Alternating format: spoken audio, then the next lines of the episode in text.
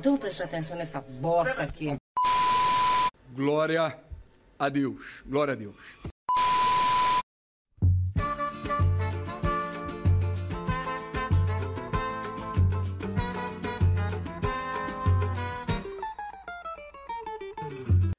Jovem pergunta: em tempos de pandemia, se os perdigotos do atleta estiverem à frente dos do adversário no momento do lançamento, o VAR pode marcar impedimento? Fica aí o questionamento para começar o 35 episódio de. Futeversivo!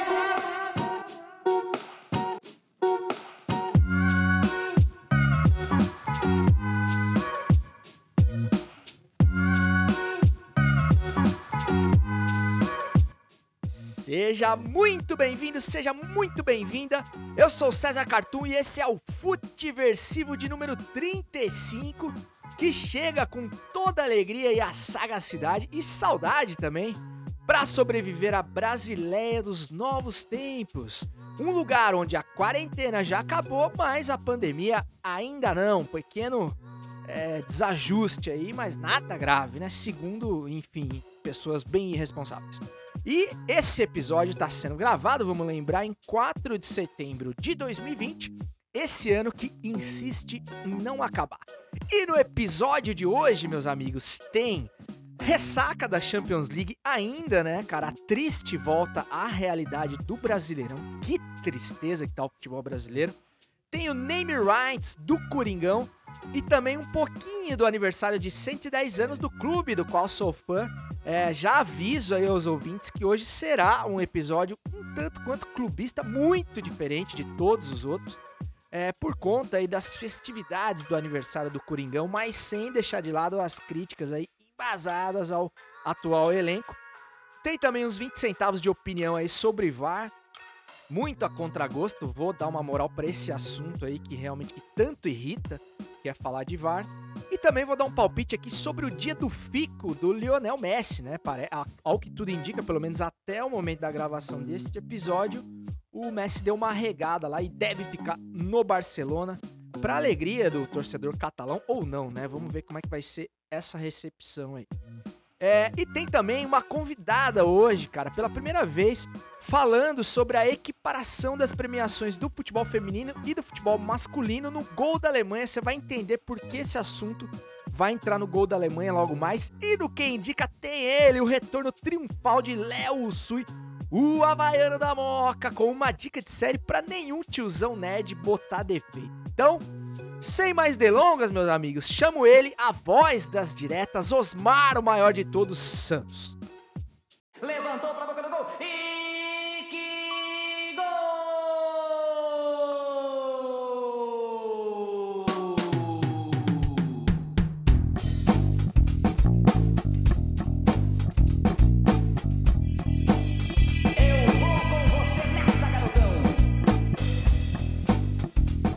Sempre, sempre, sempre com as bênçãos do mestre Osmar Santos, o maior de todos, na minha humilde opinião e da de muitos, acredito, que gostam do esporte bretão e, sobretudo, das narrações de rádio, né, cara?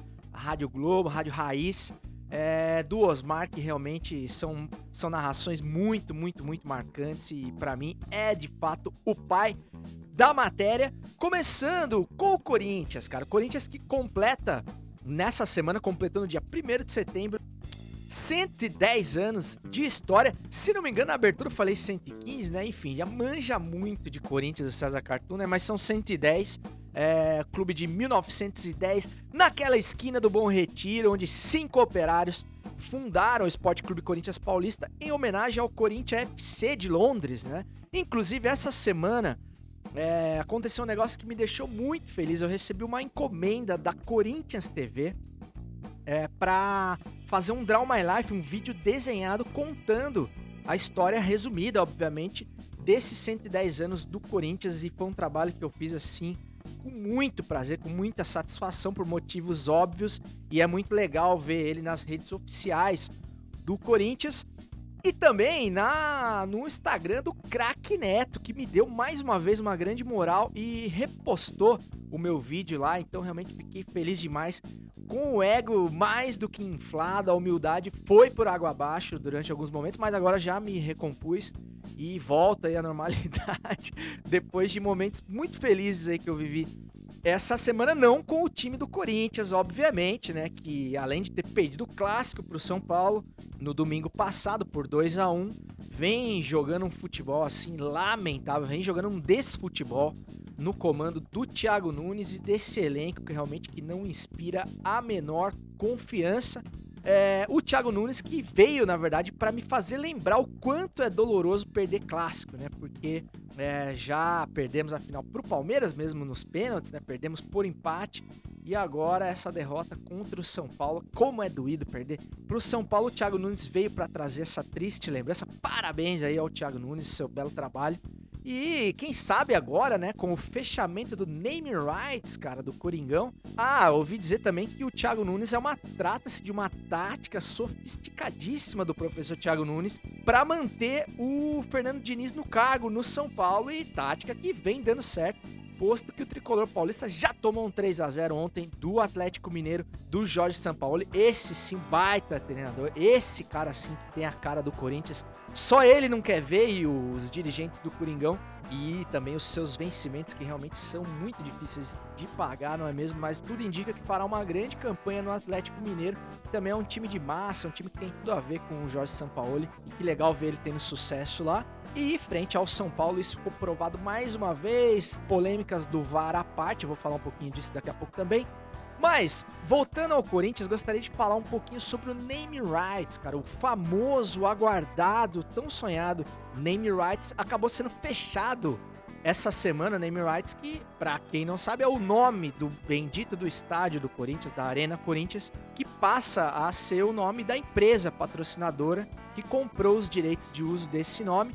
O Arena Corinthians passa a se chamar a partir de agora Neoquímica Arena, a Neoquímica é, Medicamentos Laboratório entrou é, como patrocinador com 300 milhões de talquês para inflar o financeiro do Coringão que tá devendo até, a, até o jogo de camisa.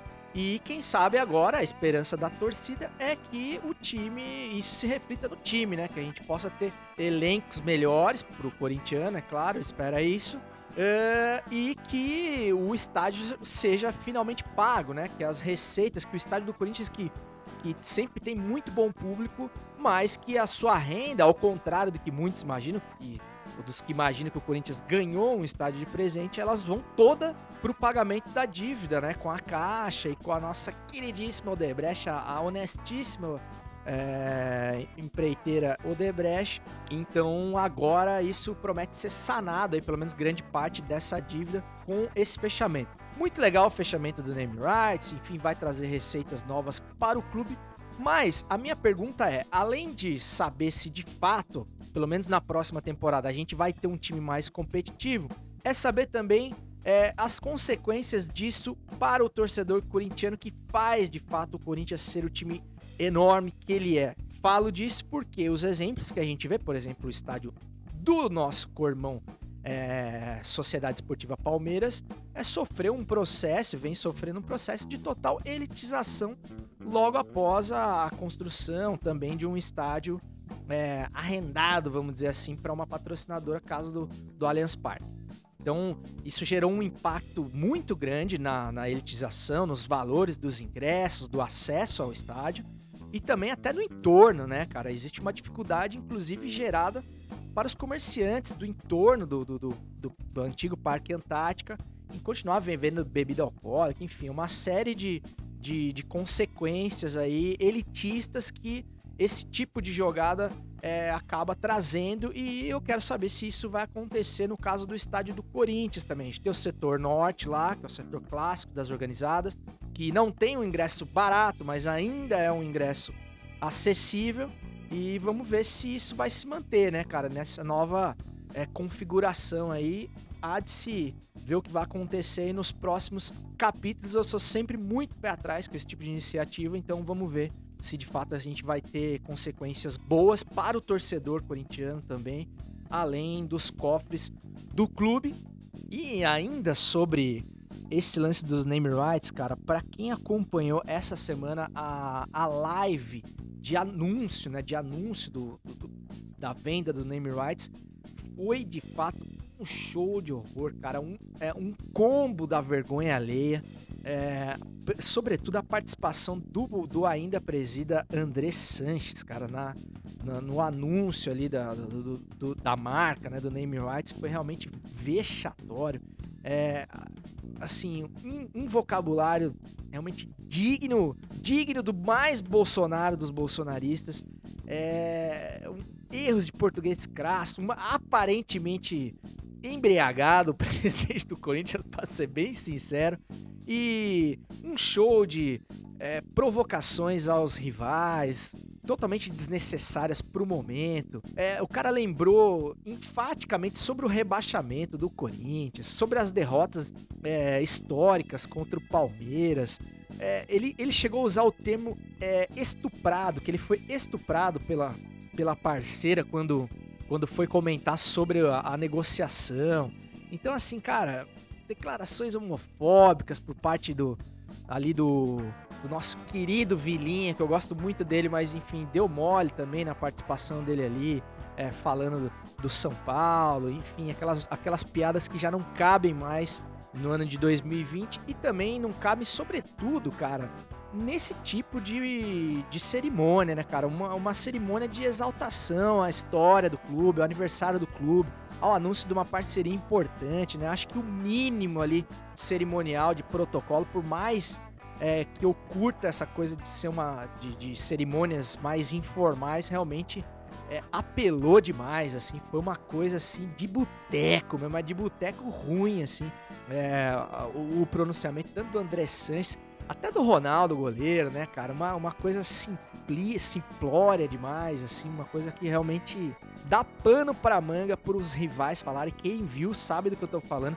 E como corintiano foi, foi vergonhoso ver uma, uma live precária daquela pra anunciar uma parceria tão importante. Todo mundo sem máscara, cara, sabe? Apenas os caras da empresa, o CEO lá da Neoquímica de máscara, os caras obviamente constrangidos. A parte legal que, que salvou ali, que foi a apresentação da Negra ali, maravilhosa, por sinal. É, também teve um, uma gafe, outra, né, do, do André Sanches, que ele, ele tentou dar um abraço ali na, na, na Negra ali, né, é, isolamento social, distanciamento, realmente é uma palavra que não, não tá no vocabulário do, do, do, do Andrés, e ela ali ficou constrangida de negar, né, porque, né, pare, obviamente ficou incomodada ali com aquela proximidade por conta da pandemia que a gente tá vivendo. Enfim, show de horrores, mas a parceria tá fechada e vamos ver os próximos capítulos aí. Bom, vamos parar de falar de Corinthians para não ficar monotemático. Se bem que o pitadinha de hoje vai voltar ao assunto, mas vamos falar um pouquinho do VAR, né? Ah, o VAR foi o grande protagonista do futebol brasileiro essa semana, não poderia ser diferente, né? Eu ainda me considero em franca ressaca é, de Champions League ainda. Realmente é uma tristeza voltar a assistir os jogos do Campeonato Brasileiro e adjacências depois de, de presenciar, né, cara, de testemunhar aquelas finais maravilhosas de Champions League com de Champions League com jogos épicos, né, com jogos maravilhosos, dinâmicos, com muitos gols, jogadas, enfim, competitividade, qualidade técnica, velocidade, enfim, tudo que falta no futebol brasileiro é, é, é, aquela coisa, né, cara? Eu até me arrependi de ter assistido esses jogos, porque assim, como pelo clubismo que me afeta, sou obrigado a assistir os jogos, pelo menos os jogos do Corinthians, e como produtor de conteúdo, assistir alguns outros jogos para saber minimamente o que falar aqui neste microfone, esse humilde microfone. É, é, é tipo quando você vai, sabe?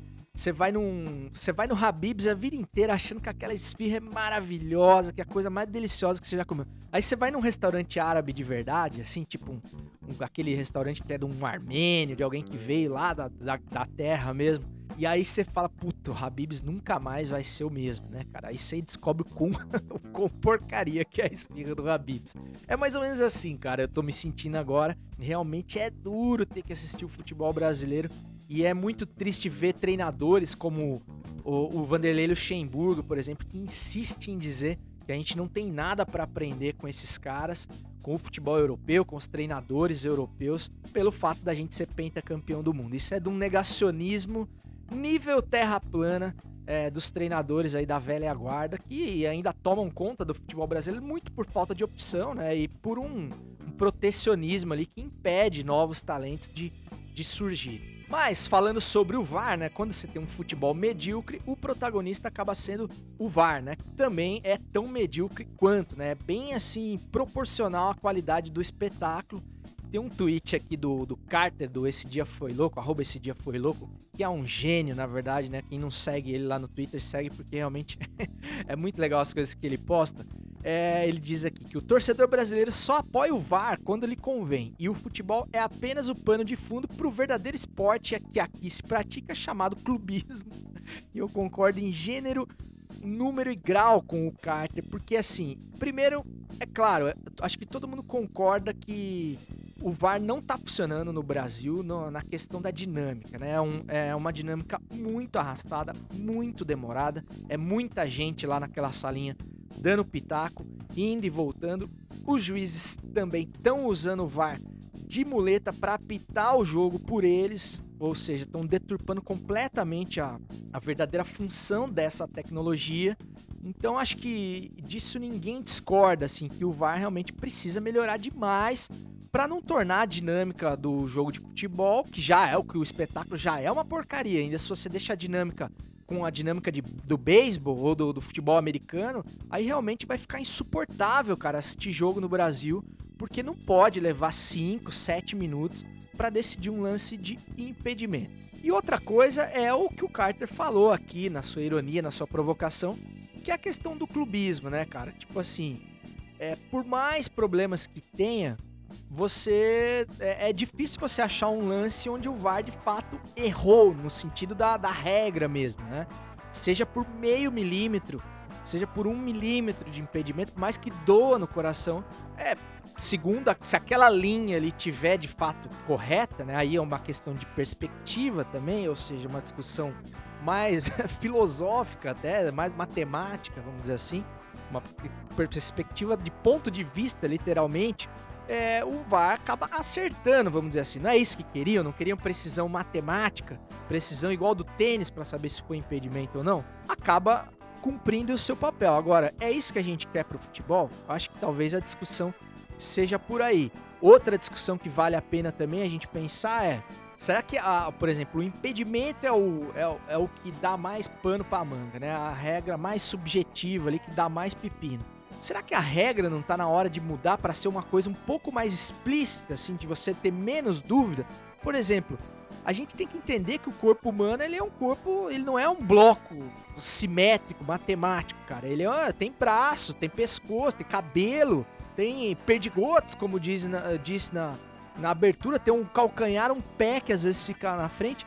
Então que a gente, a pergunta que a gente deve se fazer é o seguinte: quando o cara tá um cotovelo adiantado do outro, né, o, o atacante do, do, zagueiro. Esse cara tá levando de fato uma vantagem, porque é para isso que o impedimento existe, né? Para coibir o cara de ficar na banheira, de levar uma vantagem. Será que essa coisa da mesma linha não poderia ser mudada, por exemplo, ser revista?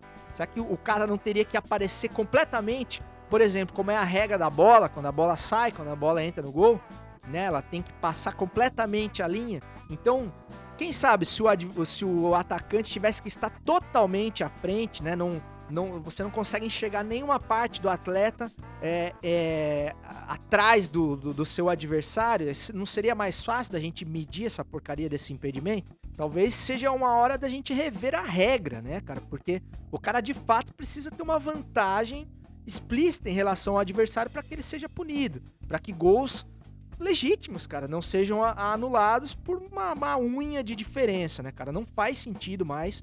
Então, talvez seja alguma coisa pra gente repensar. E outra é que a gente precisa dar nome aos bois, cara. A gente precisa saber quem é o cidadão que tá lá. Tem que, alguém tem que assinar esse boleto, essa fatura. De, ó, fui eu que anulei o gol. Esse cara precisa ter uma responsabilidade tão grande quanto a do árbitro. Porque a, part, porque a partir do momento que esse cara tiver a cara dele ali associado, como o árbitro tem, né? O árbitro que tá lá dentro do campo, sendo filmado 90 minutos, pra dar a cara pra bater, né? Quando o erro é grave, isso vai na conta daquela pessoa física ali, é ele que paga por aquilo, né? Então, muitas vezes injustamente, porque o olho humano não é capaz de ter precisão, a precisão que se exige. É, as pessoas não compreendem isso, é difícil como torcedor compreender. Só que o cara do VAR fica meio anônimo, né? Você nunca sabe quem é o pai da criança ali, quem é que anulou o gol. E a responsa continua sendo do árbitro, né? E muitas vezes por isso o VAR está sendo acionado é, de maneira é, completamente banal, né? Por qualquer coisa, porque o árbitro está tentando tirar o dele da reta, porque no final das contas vai sobrar para ele. Então ele transfere essa responsabilidade. Então existe uma série de coisas que precisam ser revistas para que o, as pessoas que são críticas, né, que são totalmente contra o VAR, que eu também acho um exagero, é, não tenham seus argumentos validados, porque também não dá pra gente dizer que, ah, cara, essa tecnologia não serve de nada, é uma porcaria, ah, que saudade dos tempos. Cara, que saudade, caramba, também era muito ruim quando você via um time ser literalmente prejudicado, claramente prejudicado por um impedimento às vezes escandaloso, mas que o juiz dentro de campo ou bandeirinha não teve como ver naquela fração de segundo ali, ou teve foi mal intencionado, enfim. Então acho que se bem usado, a gente tem como sim se organizar direitinho, todo mundo transa, entendeu? Tipo, dá pra, pra deixar o negócio funcionando direito. Agora, precisa ter boa vontade precisa ter competência, né, cara? Que é o que falta no futebol brasileiro, tanto dentro de campo quanto fora, principalmente fora, por conta aí dos nossos dirigentes sempre tão geniais. Bom, e falando em Champions League e futebol europeu, né, que usei aqui para fazer o triste contraponto da contradição gritante que existe entre desses dois mundos tão diferentes, desses desses futebols tão contrastantes, o, o brasileiro e o, e o europeu, é esse, esse plural, essa concordância de proposta, tá? Não, não, não é uma homenagem aqui ao André Sanches. É, vamos falar do Messi, né? Falando em futebol europeu, vamos falar do Messi que, ao que tudo indica, ficará no Barcelona, né? É... muito a contragosto, né? Ninguém se dispôs a pagar a multa de mais de 700 milhões de euros para ficar com, com o Leonel Messi e por conta disso ele resolveu ficar no Barcelona por puro amor, né? Então é, foi obrigado o seu Leonel a ficar no Barcelona contra gosto, assim como aconteceu com o Neymar, né, cara, no, no PSG.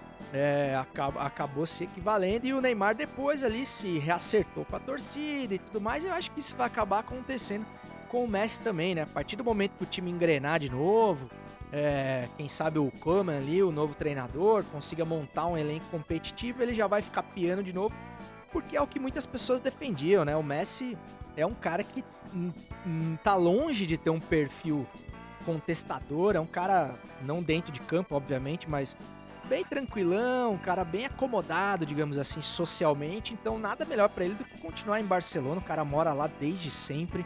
Os filhos, a família, todo mundo é completamente adaptado. Então, ele não teria por que mudar de, de clube se a, se a coisa não tivesse muito ruim. E a treta dele com o presida lá do Barcelona é, não fosse assim tão gritante, né? Clima, clima ótimo vai ficar pro Messi agora no Barcelona, né?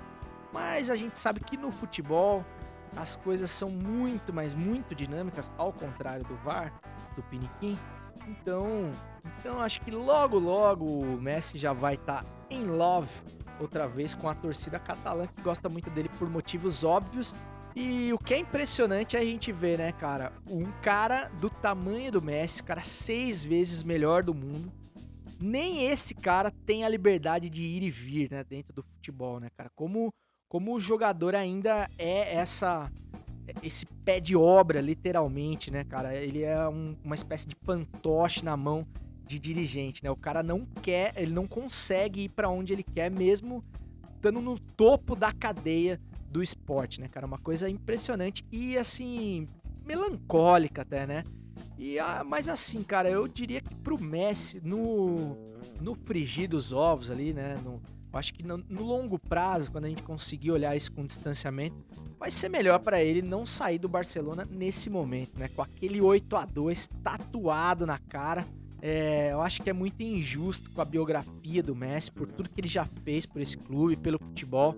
Eu acho que ele merece um fim mais digno de carreira ou uma saída do Barcelona pela porta da frente. Né? Um cara desse não pode sair pela porta de trás, mas isso, apesar disso ser meio que uma tradição no Barcelona, grandes ídolos saíram brigados do clube e parece que o Messi seguiria o mesmo caminho, mas essa reviravolta, essa forçada de barra aí, né, nessa questão da multa, pode fazer com que ele fique mesmo a contragosto no primeiro momento, mas depois, no longo prazo, tem uma saída mais honrosa, que é o que todos nós esperamos, mas na verdade eu adoraria ver ele já no futebol inglês, no futebol italiano, o quanto antes, porque gostaria de ver ele ainda no auge, digamos assim, né? Já não tá no, no ápice da forma, mas ainda jogando em alto nível, se ele, se ele faria tanta diferença no futebol mais competitivo do que o espanholzão, que é uma grande mãe para Barcelona e Real Madrid, como a gente já sabe. E resta saber se o Barcelona vai mesmo se recuperar dessa traulitada, né, da, de todas as lambanças administrativas que vem cometendo, ou se a gente está prestes a assistir uma portuguesização do Barcelona, né? Vamos ver, vamos ver se o Barcelona vai virar uma lusa europeia. Mas como faz muito, muito tempo que a gente não fala de Corinthians nesse podcast, vamos chamar ele, o amante do pretérito, o filhote de PVC, o Roberto Avalone, sem cabelo a caju, Cláudio Campos e o seu pitadinha histórica, exclamação, mais clubista do que nunca. Pitadinha histórica. Reticências, três pontinhos, fecha conchetes, abre aspas, underline, interrogação.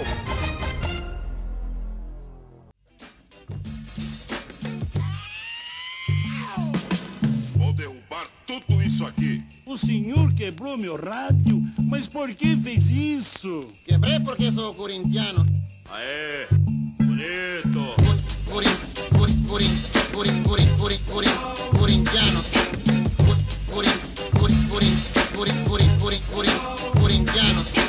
Abrem-se as portas do estádio, então a fiel vai levando no peito a emoção. Tiver medo que saia da frente, esconda essa bola, não brinque com a gente. A gente faz a alegria do povo, ganhando ou perdendo. Tudo de novo, respeito Palmeiras, São Paulo e Mengão. Dá licença dizer, mas eu sou Coringão. Corinthians, Corinthians, Coringão, é é o time maior campeão. Corinthians,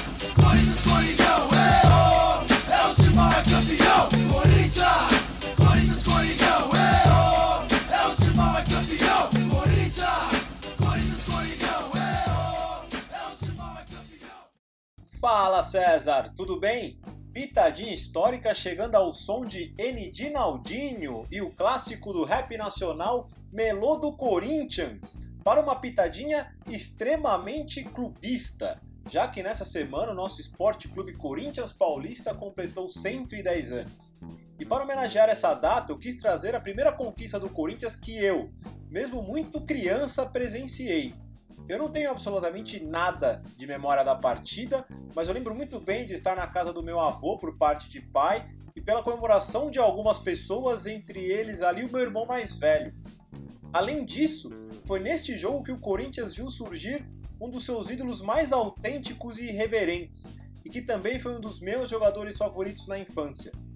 Paulo Sérgio Rosa, o Viola, foi o responsável por fazer a Fiel explodir no estádio Brinco de Ouro da Princesa no dia 31 de julho de 1988.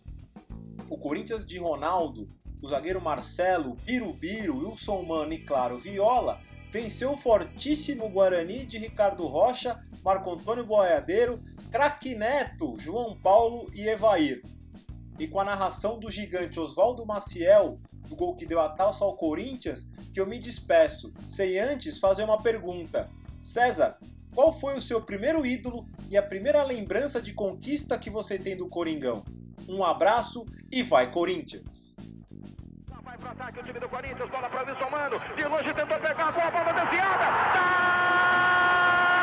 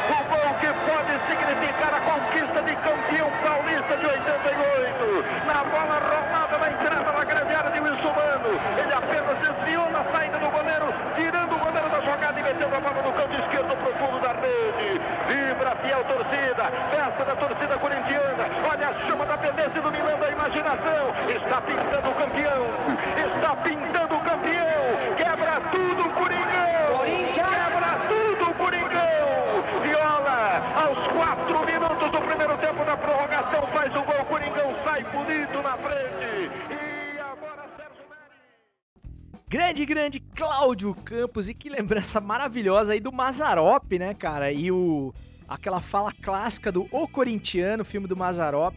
É, bota das antigas nisso, mais raiz impossível. Quando o Cláudio me mandou os áudios aqui do Pitadinho, eu rachei de rir quando eu ouvi essa fala do Mazarop, saudoso Mazarop. É, desse clássico do cinema nacional e desse maravilhoso artista que o Mazarop era, o, o símbolo do caipira, né, brasileiro. E respondendo aí à pergunta do Claudião, a minha primeira lembrança de título de clube é o Campeonato Brasileiro de 1990, é, o primeiro brasileirão conquistado pelo Corinthians, comandado pelo craque Neto, que jogou demais, jogou mais do que qualquer um naquele ano, realmente. Com certeza estava mais iluminado aquele ano do que a luz do velho lampião que iluminou as mentes daqueles operários na noite de 1 de setembro de 1910, na ocasião da, da fundação do Esporte Clube Corinthians Paulista. O Neto realmente num time tão operário quanto aqueles cinco que fundaram o clube, é, realmente brilhou uma estrela única ali do Netão e realmente esse campeonato tá muito, muito na conta dele, com todo respeito ao restante do elenco, que era muito competitivo, mas realmente carecia de maiores talentos e o Neto destoava realmente, jogou fino naquele ano e tinha uma entrega com a camisa do Corinthians que poucas vezes se viu, né, cara? O Neto realmente talvez seja o ídolo que mais represente realmente a, a raça, a garra corintiana dentro de campo quando lá esteve, mesmo jogando sempre acima do peso, fora de forma.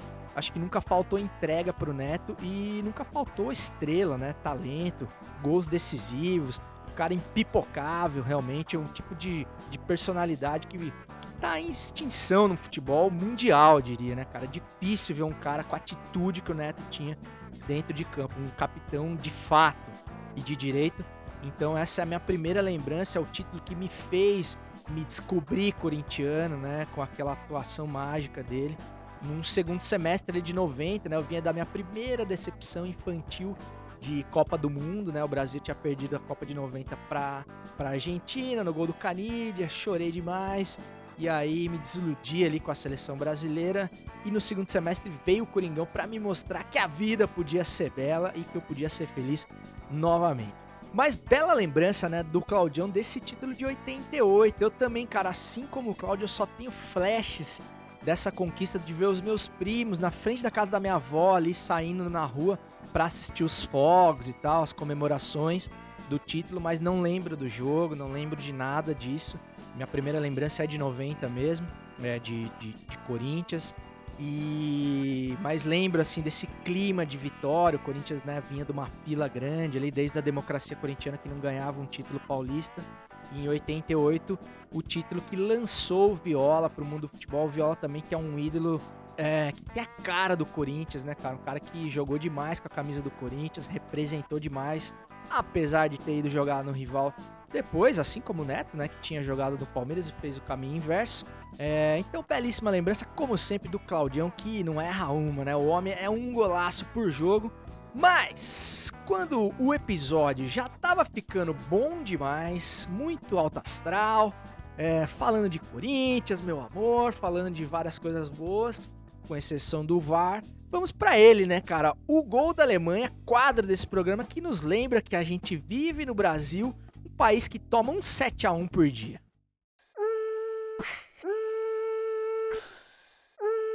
É o gol da Alemanha.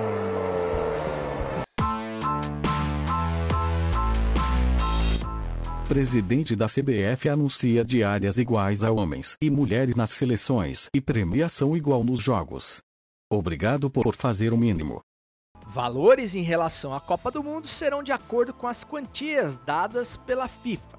Matéria aqui do, do Globo Esporte, do GE. Uh, em coletiva, nessa quarta-feira, o presidente da CBF, Rogério Caboclo, informou que as diárias entre homens e mulheres na seleção brasileira serão iguais e não mais diferentes em gênero. O dirigente colocou também que a premiação, em caso de sucesso nas Olimpíadas, será igualmente parelha e na Copa do Mundo será nivelada, mas aí de acordo com os valores distribuídos pela FIFA. Desde março desse ano, a CBF fez uma igualdade de valores em relação a prêmios e diárias entre futebol masculino e feminino. Jogadoras recebem diária igual aos homens, aquilo que elas ganharem por premiação e Olimpíadas será o mesmo que os homens.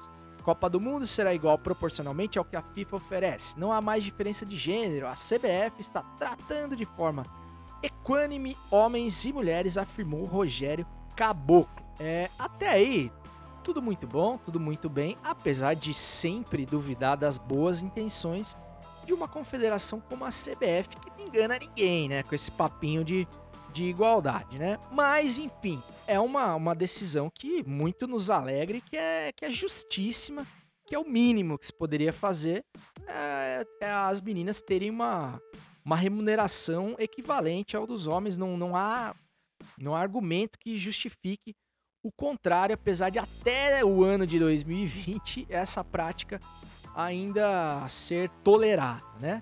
Mas aí o ouvinte do Futiversivo me pergunta, tá, mas por que, que é o gol da Alemanha, então, se é uma coisa positiva, né? Uma coisa que a gente, é, nós do campo aí progressista, devemos comemorar. Que o problema, cara, não é essa decisão, uma decisão muito acertada, como alguns outros acertos é, relacionados à seleção feminina. Por exemplo, o anúncio da Aline Pellegrino, ex-atleta, como coordenadora de competições do futebol feminino e também da Duda Luizelli, como coordenadora de seleções femininas. Ou seja, mulheres dirigindo mulheres, né? Nada mais justo, nada mais assertivo do que quem tem de fato direito de fala, quem vive as causas femininas atuando em posições de liderança dentro do futebol feminino. Assim como foi um golaço, a contratação da Pia, da técnica sueca, vitoriosíssima, para comandar a seleção brasileira, né? E o futebol feminino que, que não carece da mesma, da mesma vaidade, da, me, da mesma arrogância do futebol masculino. E entendeu que não havia nenhum treinador aqui que pudesse entregar é, no Brasil o que, a, o que a Pia poderia, né? A sua experiência, enfim. Então não existe esse preconceito contra contra os gringos, treinadores gringos no futebol é, feminino, ao contrário do futebol masculino, que realmente tem uma, uma vaidade assim que é, é muito frágil, né? Além da masculinidade fragilíssima também. É, e vocês vão entender agora, né? Porque o que, o que chamou a atenção de em meio a todos esses acontecimentos positivos foi a receptividade, cara. A receptividade é, tão, tão machista, cara, tão de uma masculinidade tão frágil de dos homens, né? Comentando os o post, por exemplo, eu vi essa, li essa matéria no, no, no arroba Dibradoras, né? Que é um tweet que eu, um Twitter que eu recomendo demais. É um Twitter aí que, que dá atenção exclusiva ao futebol feminino, enfim, todas as lutas que as mulheres têm dentro do esporte. E os comentários são assim, lamentáveis lamentáveis, cara. Até separei um aqui do, do filósofo arroba Gilbert Souza, que ele diz assim: Continuemos assim, premiando a mediocridade e aplaudindo injustiças. Como você pode, como alguém pode concordar com um absurdo desse? E ainda tem quem diz: se tiver uma empresa, um homem trabalha em um departamento e uma mulher em outro, você acha justo receberem de forma diferente? Continuando, óbvio, quem vende mais tem que ganhar mais. Ah, a Marta é melhor que o Neymar. Loucuras à parte, quem gera mais renda? Neymar ou a seleção feminina completa? Ou mesmo toda a Champions League feminina que está aí rolando, vocês sabiam? Então, assim, cara, esse argumento é de uma cretinice, assim, é que é difícil até de discutir. Porque, é, segundo esse gênio, é, o que é, é a mesma lógica que é ele usa a mesma lógica que é usada, por exemplo, para não apoiar nenhum atleta olímpico no Brasil enquanto o cara não ganha uma medalha de ouro. Porque depois que ele é o César Cielo, que ele é campeão olímpico, aí vem os Correios, vem todo mundo querer patrocinar o cara, né? Mas só que daí ele já tá no topo da cadeia. As pessoas não entendem que você precisa investir para fomentar o esporte, para que anos depois ele venha a dar os frutos, cara. Isso é tão óbvio, cara, tão óbvio. Então, é claro que não tem como comparar um esporte sucateado, uma modalidade sucateada, marginalizada, completamente ignorada, como é o futebol feminino, com as glórias do futebol masculino, que já fazem muito tempo que não acontece, né? Vamos dizer, lembrando que o Brasil foi campeão do mundo em 2002, para quem não se lembra, e não ganha nada é, relevante desde lá, mas mesmo assim ainda é colocada né, arrogantemente, de uma maneira muito machista, essa questão é, do, da entrega né, de uma modalidade e de outra. É óbvio que o futebol feminino não vai entregar nada se ele não tiver um investimento profissional adequado e premiações justas e equivalentes ao futebol masculino, sim. É, e é impressionante que esses caras, assim, tem uma série de comentários nessa linha desse do Gilbert Souza. É bom sempre a gente falar o nome dessas criaturas, que dá a impressão que tá tirando do bolso dele o dinheiro, sabe? Ou então que tá deixando de.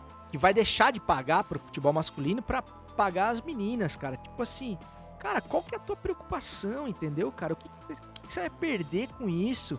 é, é, sabe, é de uma é de uma ignorância assim, é de um atraso realmente é inaceitável e é muito revoltante ler esse tipo de coisa. E é o tipo de pensamento que permeia aí o, o, o, o chefe da família de bem brasileira, né, 2020, da, da Brasileia dos novos tempos. E esse tipo de gente que realmente eu tenho uma dificuldade enorme de conviver com esse tipo de pensamento retrógrado, atrasado. E para falar com mais propriedade sobre o tema, é, sobre futebol feminino, enfim, sobre as lutas das mulheres por igualdade, é uma igualdade que ainda está longe de, de, acontecer, né? Por mais que a gente tenha algumas notícias boas, é, mas é só o tipo de reação que isso gera ainda mostra o tamanho do abismo que existe ainda para a gente chegar numa situação ideal. Então eu convidei a jornalista Milena Pichaid é, que é uma catarinense aqui de Itajaí. Ela, além de jornalista, ela toma conta ali da, das redes sociais, faz um trabalho com o Marcílio Dias. E eu vi um vídeo inter muito interessante dela essa semana falando sobre esse tema e sobre as reações assim inaceitáveis dos homens em relação a esse tipo de notícia, a essa luta tão justa, tão digna das mulheres por igualdade no esporte. É, então resolvi convidar ela para falar um pouco sobre com com o direito de fala que lhe é cabível e e ela aceitou de pronto assim, chamei de última hora, tive essa ideia assim, e ela respondeu prontamente, então já fica o meu agradecimento aqui a Milena e me diz aí, Milena, o que, que você acha desse embrólio? Eu sou a Milena Pscheit, de Santa Catarina, trabalho com jornalismo esportivo e com comunicação no Marcílio Dias, ambos em Itajaí. Eu vim levantar uma questão que também falei no meu Instagram e você pode me encontrar nas redes sociais, MilenaPS. O Milena é com dois L's. Eu falei sobre o futebol feminino e essa mudança que nós tivemos importantíssima essa semana feita pela CBF. É, as pessoas que eu acompanho, que também é, abordam sobre a modalidade, é, escolheram a palavra certa para definir: conquista. É, há muito tempo a gente vem tocando no assunto das mulheres é, abrirem espaço no futebol e eu tenho certeza que essa atitude que a, a CBF tomou agora ela vai ser um passo para que mais portas ainda se abram. É, trazendo a Aline e a Duda, uma ex-atleta e uma pessoa que já trabalha com futebol feminino, a tendência é que o cenário melhore muito, porque são pessoas que já viveram a realidade, no caso da Aline, que sabe a barra que é o futebol feminino, e da Duda, que trabalhava com essa função já no internacional. Então, é, para mim, assim, é uma felicidade sem tamanho, porque eu acho que a gente merece, claro.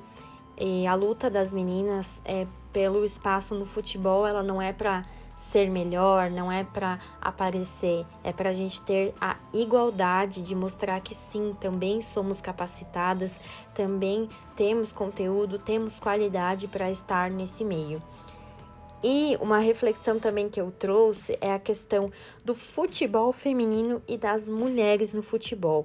Elas são coisas diferentes, mas que se completam. Porque se você tem meninas jogando e se você tem meninas trabalhando nos bastidores, é, é, são funções que elas se fortalecem. Quanto mais portas, quanto mais oportunidades, mais longe a gente vai chegar, em mais lugares a gente vai estar. Então eu acho que é realmente uma felicidade isso que aconteceu. É realmente uma página linda começando a ser escrita. É, acredito que isso vai render frutos, isso vai render títulos, isso vai render sonhos, porque a gente se permite a sonhar mais, a ver que podemos ir além. E cada passinho que é dado, cada conquista, é, a gente comemora como um gol. E inclusive um ponto muito importante é a questão salarial. O dinheiro financeiro vai passar a ser igual também. Se fazemos as mesmas coisas, por que, que temos que ganhar diferente? Então, é mais uma coisa que a gente comemora, é uma luta vencida e temos barreiras ainda a quebrar. O preconceito, por exemplo. É, eu li um comentário enquanto eu estava separando materiais para fazer uma a capa do jornal, a contracapa, na verdade, é, uma pessoa escreveu que futebol feminino é forçar a barra, é um show de horrores e que tem coisas que não são feitas para determinado sexo. O futebol é uma delas. É lamentável, triste saber que ainda em 2020 a gente se depare com pensamentos assim, mas é também contra isso diferente para isso que nós vamos é, bater, que nós vamos brigar se for preciso, que a gente vai dar cara a tapa, que a gente vai se impor, que a gente vai mostrar o nosso valor e a nossa capacidade. Então eu fico realmente feliz em poder ver essa história sendo escrita e também me sentir parte dessa história. É isso aí, grande Milena, é... valeu aí mais uma vez pela tua participação saiba que as portas aí do Futiversivo estão sempre abertas para quando você quiser dar o papo aí sobre os temas pertinentes ao futebol feminino, empoderamento, enfim, ao, ao que você tiver afim de falar. Acho muito legal ter a, a participação de mulheres aqui no Futiversivo também, só para não ficar, até para que eu não fique aqui só no discurso, mas tenha sempre um cara aqui tendo protagonismo das falas. Então, quanto mais plural o Futiversivo for, melhor, porque é assim que ele nasceu para ser. Então, meus amigos, vamos de quem indica. Quem indica? Salve, meu mano César Cartoon, que saudade que eu estava de participar aqui do podcast do Futeversivo. Que semana cheia de novidades e surpresas, né? Mas isso está relacionado com a indicação que eu venho trazer aqui nesta semana uma minissérie na Netflix sobre games, exatamente. GDLK, acredito que seja assim a pronúncia dessa minissérie. Quando a gente fala de surpresa e novidades, a gente já pensa no mundo dos games. E esta série não é só para quem é aficionado por videogame, não. Ela conta toda a história, como surgiu os videogames e cada geração, o, o impacto que teve isso na sociedade. Você já deve ter ouvido falar em Atari, Fliperama, Super Nintendo, NES, Sega, Mega Drive, tudo isso faz parte desse universo que surgiu há muito tempo atrás. E a minissérie traz personagens que vivenciaram essa época e eles dão depoimento e a vivência deles. Isso é impressionante. Histórias que acabaram modificando a trajetória desse mundo dos games. E uma das coisas que eu mais gostei é que tem um episódio dedicado ao jogo Street Fighter 2, que esse jogo marcou muito a minha vida. Você gostava de Mario Bros ou gostava de Sonic? E esses dois personagens mudaram radicalmente a forma de consumo do entretenimento chamado videogame. É muito interessante como a minissérie mostra o mercado japonês de game, como ele entrou no mercado americano e depois expandiu para o mundo inteiro a estratégia do CEO que foi usada e principalmente a forma que os consumidores abraçaram toda essa ideia e esse universo dos games. Então, se os jogos hoje estão tão realistas, deve-se muito a toda essa galera que é mostrada na minissérie. Então, eu aconselho que você, altero nesse podcast, acesse a Netflix e consuma essa série que você não vai se arrepender. E César, eu quero saber, você era Team Nintendo ou Team Sega? Grande abraço! Grande, grande Léo Sui, já tava com saudade do Havaiano da Moca aqui no Futiversivo e ao que tudo indica, ele estará cada vez mais presente. Futiversivo sofrerá mudanças aí em breve, hein? É, estamos arquitetando aí mudanças para melhor no Futiversivo e a gente vai ter cada vez mais participações nesse podcast. Eu tenho certeza que ele vai muito mais longe com a união de outras forças aí. Mas sobre a série da Netflix trazida pelo Léo High Score, é, realmente é uma série assim imperdível. Eu devorei rapidamente, assim, uma série que tem uma temporada apenas, tem seis episódios ali de mais ou menos 40, 50 minutos. E é facinho de você assistir numa sentada, assim, porque realmente são episódios assim muito, muito saborosos. É, para quem gosta da velharia, né, cara, dos anos 80, 90 ali, é, do mundo geek, dessa época do surgimento dos videogames, é, vai assistir ali com grande nostalgia, com grande saudade, e esse foi o meu caso. Porque além de falar dos criadores do, dos games e do desenvolvimento ali na raça mesmo da, da, das tecnologias, ele traça também muito o contexto sócio-cultural da época, o comportamento do jovem daquela época, como, como impactou, né, cara, o, o videogame impactou no comportamento da na, na cultura de comportamento dos adolescentes e do, dos jovens de maneira geral, dos adultos depois, é, dos anos 80, 90, enfim, enfim, desde o do surgimento dos primeiros games. E respondendo aí a, a pergunta do Léo, eu, eu eu era Team Sega, Léo, porque mas por pura necessidade, viu, cara? Porque o meu primeiro e único videogame, é, presenteado pelo meu velho querido pai seu Benê, foi um Master System 2 usado, cara. E foi o, o auge do videogame que eu tive na infância foi esse. Infelizmente não deu para chegar no Super Nintendo, que era o meu grande sonho da época.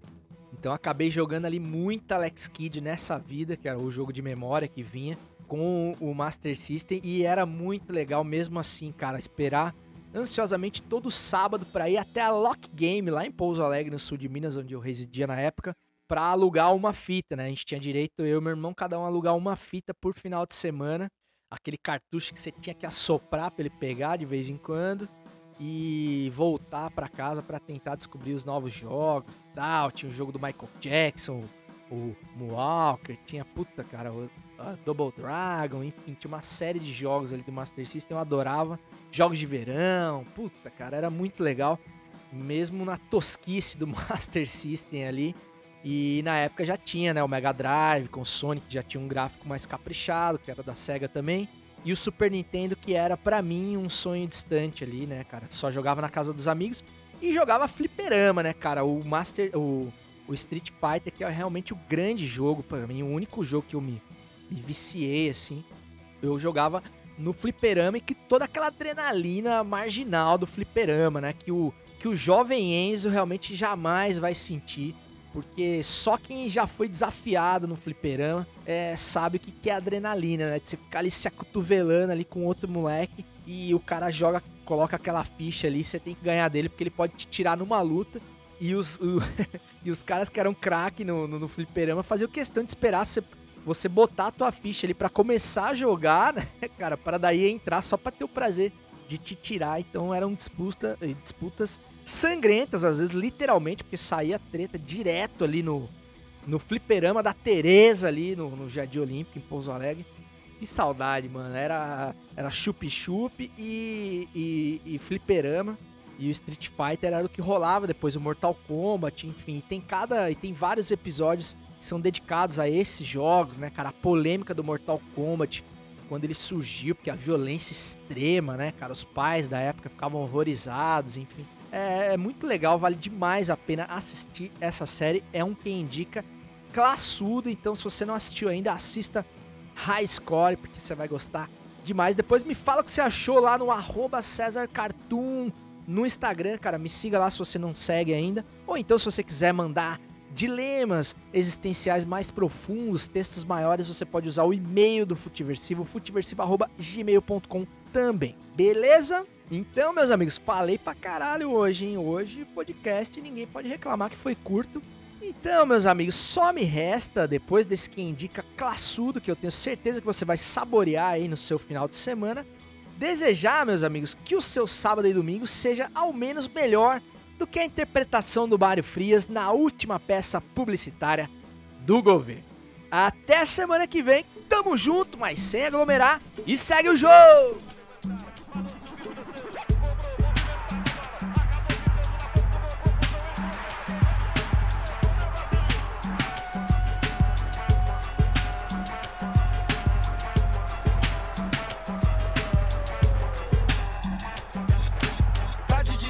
Já sei que vou fazer, vou lá pro Paquembu. O meu Corinthians vou ver. Aquele time que empolga a massa, vencendo cada jogo com vontade e muita raça. Só tem guerreiro nesse meio de campo e nunca tá de bobeira aquele que tá no banco.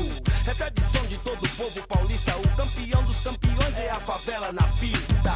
Corintiano é o meu coração, sou gaviões da fiel, amante do Coringão. Eu faço parte dessa grande nação, sou maloqueiro, sofredor, sou torcedor do timão. Eternamente eu te amarei, onde tu estiver contigo estarei.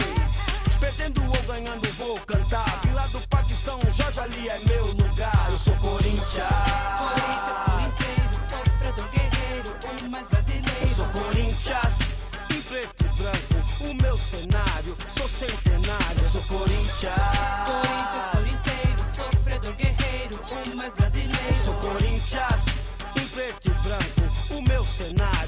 centenário. Aí, em preto e branco, o seu manto sagrado. Quem veste sua camisa é abençoado. De longe ouço a torcida cantar, o Todo-Poderoso nos iluminar. O décimo segundo jogador, se o Corinthians joga, pode crer que eu vou. São tantas glórias, tantos anos de vida. 1910 no Bom Retiro surgia. O alvinegro do meu coração. Doutor, eu não me engano, eu torço é pro timão. Seja da elite ou seja do povão. Aqui bancada numerada é só união. Tipo a estrela de Ronaldo, agarra de Zé Maria. Sonho de um garoto que vem da periferia. O gol de viola, o chute de Basílio. A classe do doutor e a fé de Marcelinho. A explosão de Neto, a habilidade de Zenon. O novo Rivelino é formado no terrão. Como Vladimir, muita determinação. Um carisma de Matheus, assim se forma um campeão. Eu sou Corinthians. Corinthians,